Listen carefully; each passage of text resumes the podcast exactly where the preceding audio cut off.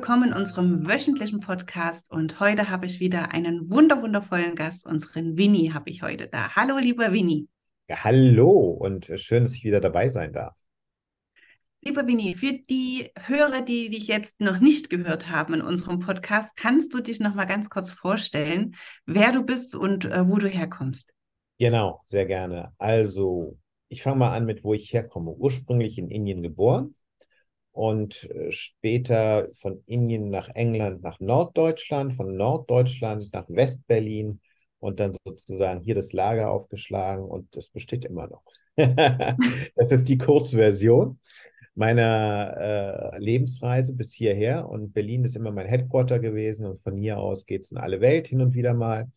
Und äh, ja, was habe ich aus meinem Leben bisher gemacht, beruflich, professionell oder nicht professionell? Ähm, viel verschiedene Dinge, aber meine große Leidenschaft ist das Thema Kommunikation. Ich bin Psychologe geworden, klinischer Psychologe, Arbeits- und Organisationspsychologe. Ich habe sehr viele interkulturelle Trainings gemacht in kleinen Firmen, großen Firmen, Konzernen. Ich bin NLP-Lehrtrainer. Wie gesagt, Kommunikation ist meine große Leidenschaft, Begeisterung dafür. Und ja, und Menschen etwas zu zeigen oder beizubringen, also in die Lehre, Sonst wäre ich, glaube ich, auch nicht Lehrtrainer geworden. Und äh, das ist so, ja, wie sagt man so schön, in der Kürze liegt die Würze. Wahnsinn. ist immer wieder beeindruckend, das zu hören. Lieber Winnie, ich habe heute ein ganz, ganz tolles Thema mitgebracht. Ähm, wir hatten uns ja schon kurz darüber unterhalten. Und zwar ist das Thema Lernen mit Angst. Ja. Und ich habe deswegen das Thema aufgegriffen, weil wir immer mehr Menschen in unserer Akademie haben, die die Weiterbildung machen aus äh, Lust und absoluter Hingabe. Und gleichzeitig ist da immer noch so ein Fünkchen Angst, um die Weiterbildung zu bestehen, weil ähm, vielleicht eine Gehaltserhöhung dranhängt oder Fördermittel dranhängen, die erst ausgezahlt werden, wenn die Weiterbildung bestanden worden ist. Ähm, oder halt auch die ein oder andere Existenzangst. Natürlich ist es dann total schwer, in in diesem Fokus der Angst und trotzdem Freude, also es sind ja praktisch so zwei Seiten, ähm, äh, zu lernen. Und deswegen dachte ich mir, ich bringe dieses Thema einfach mal mit zu dir in dem Podcast. Genau, lieber Winnie. Und deswegen habe ich dich eingeladen, um dir die ein oder andere Frage zu stellen, wie man die Angst im Lernen für sich etwas überwinden kann. Ja. Also erstmal müssen wir mal dazu sagen, dass wir ja auf eine bestimmte Art und Weise aufgewachsen sind. Jeder individuell für sich in einer bestimmten Umgebung, Umfeld, Einfluss. Und da spielen unsere Glaubenssätze, die wir in unserem Leben mitbekommen haben, seien es die Eltern, Onkel, Tante, Bruder, Schwester, Lehrer, äh, sonst wer, Freunde, Freundinnen um dich herum. Und spielen eine wesentliche Rolle dabei, wie ich mit Lernen umgehe und was Lernen bedeutet. Und ein ganz wichtiger Faktor ist, dass dieses Lernen und diese Nebenschauplätze, sage ich mal, die sich darum auftürmen, sehr schnell verknüpft wird. Und die gute Nachricht ist, 93 Prozent unserer Ängste sind sinnlos. Entsprechen überhaupt keiner Realität. Die Herausforderung ist zu erkennen, welche sieben Ängste in meinem Leben oder in diesem, zu diesem Zeitpunkt darf ich ernst nehmen. Und die größte Angst ist ja immer die des Versagens. Und das ist nicht nur verknüpft mit dem Lernen, sondern wenn ich jetzt höre, Existenzängste während des Lernens, dieses und jenes, da kommen tausend Gedanken hoch, schaffe ich, schaffe ich nicht. Wenn ich schaffe, was passiert dann? Wenn ich es nicht schaffe, was passiert dann erst recht? Genau. Und all so eine Dinge. Also, ich würde erstmal als allgemeine Antwort sagen, bevor wir mal auf verschiedene Angstmomente eingehen, würde ich sagen, komm in die Gegenwart an, fokussiere dich aufs Thema, aufs Lernen und glaub an dich. und das Herzklopfen darf sein, ja. Wir, wir sind, die Menschen sind im Grunde genommen Fluchtsäugetiere. Ja, also mhm. aus der Steinzeit. Primäre Angst, sekundäre Angst. Primäre Angst, Löwenzahntiger, ab die Post. Oder auf dem Baum. oder mit, äh, mit, mit, einem, mit einem Speer in der Hand dagegen kämpfen. Aber das ist die letzte Alternative oder Lösung, die der Mensch will. In den Kampf ziehen. Also gegen Säbelzahntiger. Was er heute macht, ist eine andere Geschichte. Ähm und das ist genau der Punkt. Und wir verwechseln die primäre Angst, also äh, Angst zu verhungern, wäre jetzt real, wenn wir in so einem Zustand wären, in einem apokalyptischen Zustand. Dann würde ich das verstehen. Aber wenn du genau hinguckst, du wirst niemals verhungern. Also jedenfalls nicht in diesem Land. In dem Sinne. Ja. Mhm. In dem Sinne ist immer irgendwo eine Lösung oder eine Möglichkeit. Das heißt, auch so zu denken ist wichtig, damit du weiterkommst.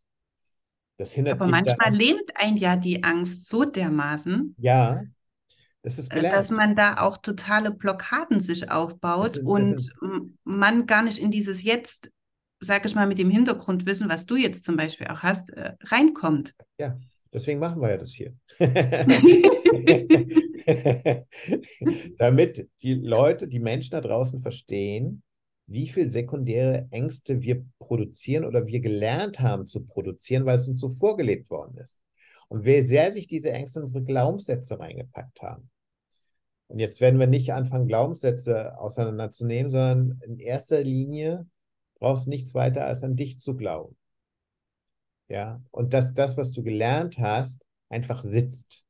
Und dann ist die Lernmethode auch ganz entscheidend. Wie lernst du? Bist du visuell? Bist du äh, auditiv? Bist du Brauchst du die Haptik? Brauchst du den, äh, den Geruch, den Geschmack? Was brauchst du zum Lernen? Manche Leute lieben es, Musik laufen zu lassen im Hintergrund, weil sie dann damit super lernen. Das würde mich irre machen. Ich brauche absolute Stille. ja. Oh, und nur die Natur darf sein. Ja? Vögelgezwitscher, von mir auch Kinder draußen auf dem Hof. Habe ich alles schon gehabt. Kann ich, kann ich, komme ich klar mit. Ja. Also äh, Manche Menschen brauchen aber totale Stille, um sich zu konzentrieren. Und diese Ängste jetzt, die ja zu 93 Prozent hausgemacht sind, und das ist das Gute daran, da können wir das Rezept ändern. ja, wir ändern das Rezept einfach. Und das heißt, wann kriege ich Angst? Wieso kriege ich Angst? Was macht mit mir die Angst? Ja, und wenn ich weiß, wann kriege ich Angst, wie fühlt es sich? Also Oftmals haben die Menschen ein körperliches Gefühl, was entsteht, bevor die Angst hochkommt. Darauf zu achten. Und in dem Moment veränderst du deine Körperhaltung. Dein Körpergefühl. Mhm. Einfach verändert.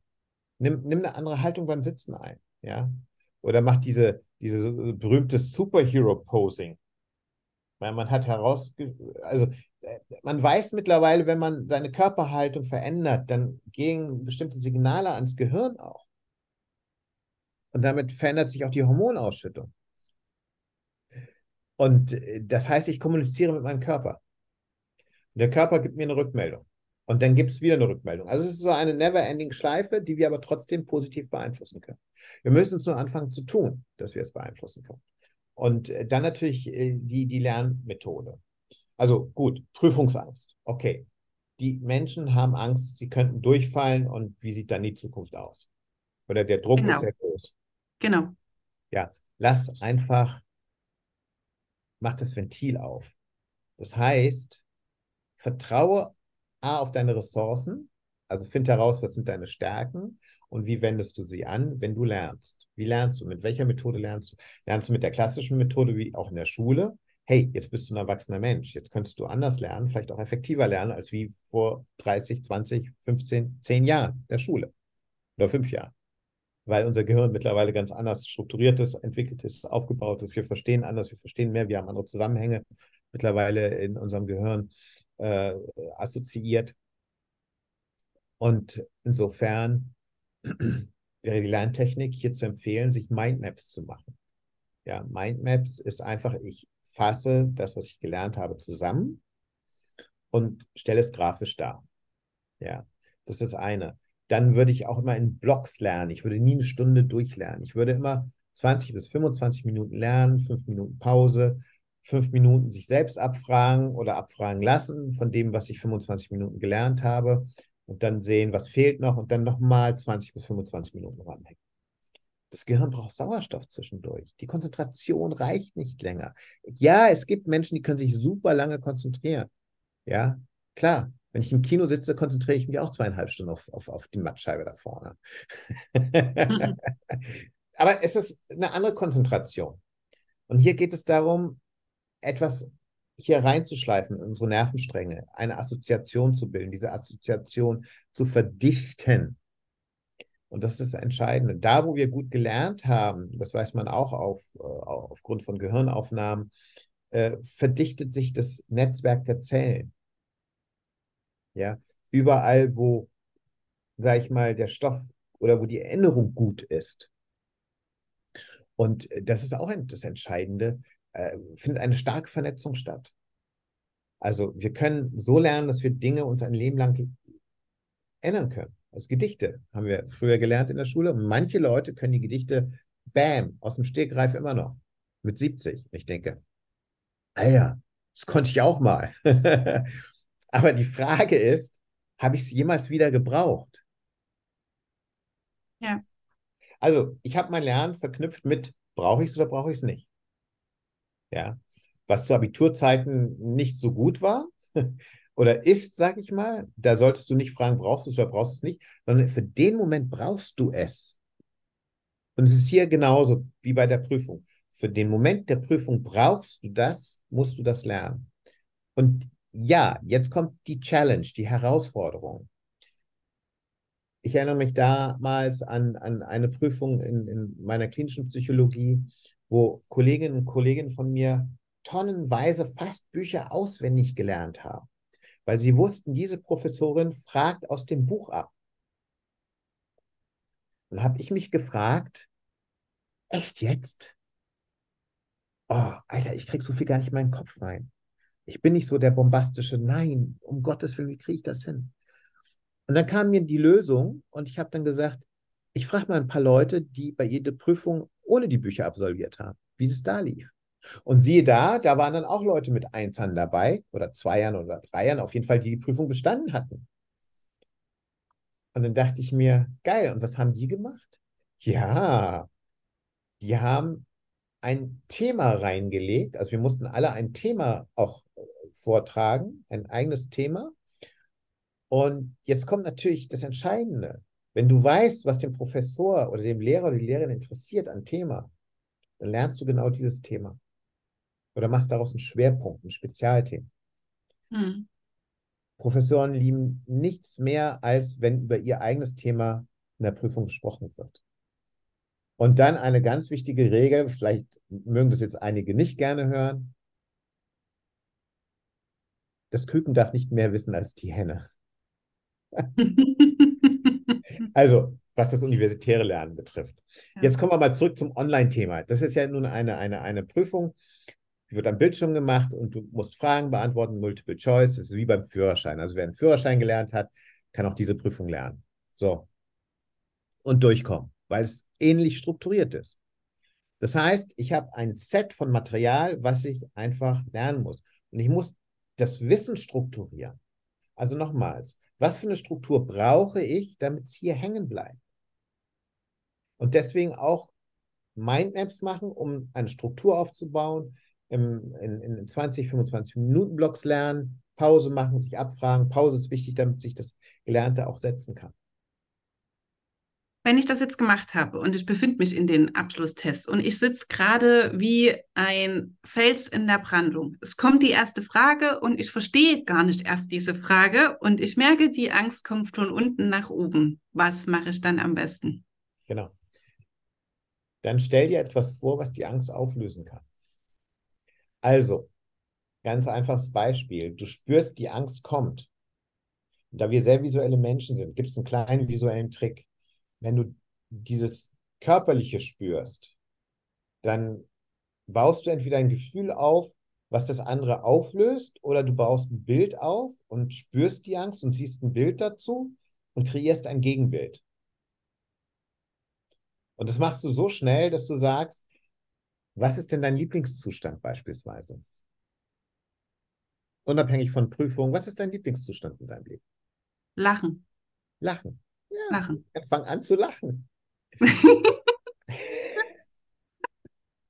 Das klingt so absurd, aber kann helfen, ja. Es hilft, weil wenn du einen Zustand aufbaust, in, in dem du Freude empfindest, was passiert? Die Angst verschwindet. Es gibt ganz Aber das hinzukriegen, in dem Moment dann zu lachen, das ist ja auch ein Riesen. Also fühlt sich für mich jetzt zumindest riesig an. Du kannst an. ja auch gerne grinsen oder schmunzeln. das spielt keine Rolle. Aber das Entscheidende ist, wenn du im Hier und Jetzt bist und nicht dir vorstellst, kommt jetzt eine Frage, die ich beantworten kann oder nicht. Wenn du in dieser Vorstellung bist, dann baust du die Angst vor der Angst auf und du blockierst dich immer mehr. Hm. Wenn du aber im Hier und Jetzt bist und dich darauf einstellen kannst, und das ist natürlich auch ein Lernprozess. Mhm. Oh, sorry, wir kommen aus dem Lernen nicht raus. das ist ein Lernprozess. Wie gehe ich damit um, wenn mich diese sekundären Ängste, diese gelernten Ängste überfallen? Also entweder sorge ich dafür, weil ich weiß, ich habe die, ich, ich entlerne das, ja, ich entlerne das und lerne dafür was Neues. Mhm. Das heißt, ich freue mich aufs Endergebnis. Ich freue mich, wenn ich durch bin. Ich kann eine Vorfreude entwickeln. Was meinst du, wie viel Kraft Vorfreude gibt? Und dann das erlebe ich gerade bei meinem Kind zur Weihnachtszeit die Vorfreude. So gigantisch. Und nimm diese Vorfreude und pack sie in diese Energie rein, wo du äh, in der Prüfung sitzt. Hm. Sich vorzustellen. Wenn der Anruf kommt, du hast bestanden praktisch. Ja, aber wenn du, wenn du drin bist in der Prüfung selber, dann stell dir einfach vor, du bist, dass das mit Leichtigkeit geht. Und das setzt voraus, dass du so gelernt hast. Und jetzt kommen wir in den Lernprozess zurück. Lerne mit Freude, lerne mit Liebe. Denn was du lernst, will dich ja weiterbringen, soll dich ja weiterbringen, soll dein Leben auf ein Next Level. Und jetzt kommt natürlich der Clou des Reframings. Das heißt, wenn du, wenn der Anruf kommt und sagt, Wiederholung, encore une fois, s'il vous plaît, dann sagst du dir, okay, was war's, wo ich neben der Spur lag? Das heißt, du wirst vom Leben aufgefordert, wieder einen Schritt oder zwei Schritte zurückzugehen und nochmal genau hinzuschauen, wo du deine Lernstruktur oder deine Art und Weise, wie du gewisse Dinge hier oben verarbeitest oder auch im Herzen verarbeitest, noch nicht da angekommen bist, um das Thema zu bewerkstelligen, zu meistern. Dann ist das so. Akzeptier es, nimm es an und nimm es mit Liebe an. Auch wenn es dich frustriert oder schmerzt oder du das Gefühl hast, es wirft dich zurück. Nein, es wirft dich nicht zurück. Es ist eine Botschaft an dich, dass irgendwas anders gemacht werden muss. Und zwar so lange, bis du das gefunden hast, was anders gemacht werden muss. Ich habe von einer Frau gehört, die hat irgendwie ist 20 oder 30 Mal bei der Führerschein oder öfters durchgefallen, Führerscheinprüfung durchgefallen. Wir haben 15 Jahre für ihren Führerschein gebraucht. 15 Jahre oder über 15 Jahre. Ich, äh, und äh, ich dachte, Hammer. Die war, die wollte unbedingt diesen Führerschein und hat, war so lange in der Schleife, bis sie gemerkt hat, jedes Mal, was sie anders machen muss. Und irgendwann sitzt sie da und denkst, ja, geil. Los, kommt. Ich kann es, also was? Das ist alles an Prüfungsfragen? Ja, natürlich bist du aufgeregt. Wäre ich auch. Mhm. Ja, auch heute noch. Wenn ich auf eine Bühne gehe ähm, und der Saal ist voll mit 2000, 3000 Menschen oder auch 500 oder 50, es gibt immer so einen kurzen Moment, wo ich Lampenfieber habe. Und dieses Lampenfieber ist wichtig, weil es nämlich für eine ganz klare Konzentration sorgt. Hättest du das Lampenfieber nicht, bist du dir übersicher. Wenn du dir übersicher bist, dann läuft es nicht weil dann achtest du nicht auf das Wesentliche. Weil dann bist du zu sehr im Ego verhaftet und du bist nicht in der Gegenwart. Du konzentrierst dich nicht auf das, was vor dir liegt. Habe ich bei Leuten erlebt, die in eine Heilpraktikerprüfung gegangen sind und äh, wo ich immer gesagt habe, lerne bitte, lerne bitte, guck dir das Buch an, komm, ich frage dich ab. Und wo gesagt, ach, ja, ja, ich mache das schon, ich mache das schon. Und dann die Denke war, dass die anderen, die dann eine Heilpraktikerprüfung machen, ähm, nicht ernst zu nehmen sind. Und die fallen ja eh durch, 90 Prozent fallen ja eh durch. Ich gehöre nicht zu den 90, ich bin ja viel zu intelligent dafür. Ey, folgende Botschaft. Es ist egal, wie intelligent du da bist, ja. Du kannst trotzdem durchfallen. Denn der Begriff Intelligenz kommt aus dem Lateinischen von intellegere. Intellegere heißt übersetzt verstehen, verstehen können. Also, wieder den Punkt zurück. Wenn ich verstehe, wie ich Angst gelernt habe, dann kann ich auch was anderes dafür lernen. Und wenn ich verstehe, wie ich diese Verknüpfung auflöse, ja, Prüfungsangst oder auch ähm, Perfektionismus, es muss alles super perfekt sein. Das Einzige, was perfekt ist, ist zu wissen, dass alles unperfekt ist, also dass es nichts Perfektes gibt. Das, das Unperfekte ist perfekt. Das ist das einzige Perfekte. Und das, was noch perfekt ist, wir kommen nackt und wir gehen nackt. Hm. Wir wissen es ist immer erstaunlich, was dann auch ähm, in dem Kopf abgeht, ne? was man dann, wenn man zum Beispiel eine Hausaufgabe jetzt abgibt, ne? oder eine Projektarbeit oder so, ne, ist ja auch, was einen dann so zusätzlich Druck macht. Was wird denn jetzt der Dozent von mir denken, wenn der das jetzt durchliest? Ne? Das ist ja auch noch zusätzlich so eine kleine Stimme, die dann von hinten kommt. Man will ja nicht, dass, äh, dass der denkt, man hat jetzt nicht so 100 Prozent gegeben, sondern vielleicht nur 30 Prozent. Und im Endeffekt ist es ja so, dass der Dozent sich da stellenweise überhaupt nicht ansatzweise diese Gedanken macht, sondern der freut sich, dass, dass es gemacht worden ist, dass derjenige äh, das abgegeben hat, dass er sich damit beschäftigt hat. Das finde ich ja auch immer so interessant, dass man dann selbst immer denkt, was könnten die anderen denken? Und schon kommt man da ja auch in so eine Never-Ending Story komplett rein. Absolut. Entschuldigung, meine Nase hat gekitzelt. Ja, und das ist, darum geht es, diese Never-Ending Story zu einer Ending Story zu machen. Also es ist eine, eine, wir befinden uns in einer Denkschleife in einer mhm. unendlichen Denkschleife. Wir können von mir aus auch drin bleiben, wenn wir den Schmerz brauchen. Es gibt ja äh, Leute, die mh, hm, vielleicht, was das betrifft, irgendwo eine masochistische Veranlagung haben, keine Ahnung, oder beides in sich haben, den Sadisten und den Masochisten, also wie Engelchen und Teufelchen. Ja. Und ähm, sagt der Masochist zum Sadisten, quäl mich, sagt der Sadist, nein. Mhm. ja, und das das ist ein Spiel, was du mit dir selber machst die ganze Zeit. Ja, und das muss nicht sein.